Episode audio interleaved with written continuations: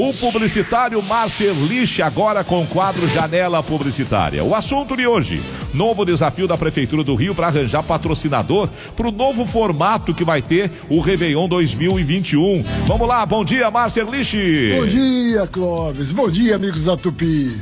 Depois de muita conversa e consulta ao mercado, a Rio Tour finalmente oficializou ontem que não vai mesmo ter aquela grande festa de Réveillon na praia de Copacabana.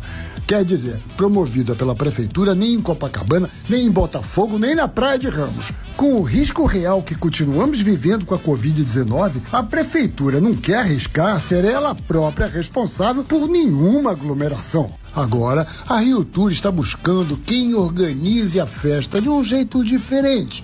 Vai ser no estilo das lives musicais que já ficaram famosas. A coisa vai funcionar assim: bota um palco no Pão de Açúcar, outro palco no Corcovado, vai transmitindo pela internet e meia-noite solta queima de fogos também com transmissão ao vivo.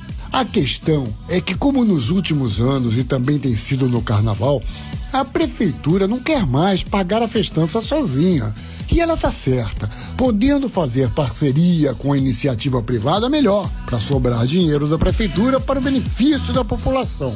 A empresa que topar fazer a organização é que vai ter que sair atrás dos patrocinadores. Ano passado, a operadora tinha que entrou e ganhou com isso o direito de botar a marca dela em três dos quatro palcos que foram montados na orla. Só que se não vai ter mais a multidão de quase 3 milhões de pessoas olhando para os palcos dos shows, a coisa muda de figura.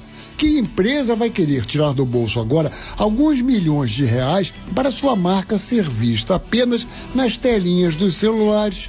Eu conversei com alguns dos grandes promotores de eventos e ainda estão todos muito inseguros. Depender apenas do caixa da prefeitura quando se sabe a dificuldade que a cidade está passando não é muito tranquilizador.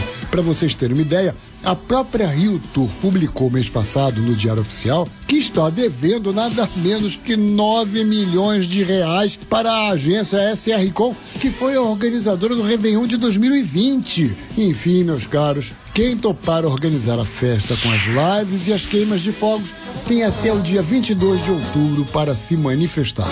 Um mês para arranjar patrocinador. E aí, querido e querido ouvinte, topa bancar essa festa?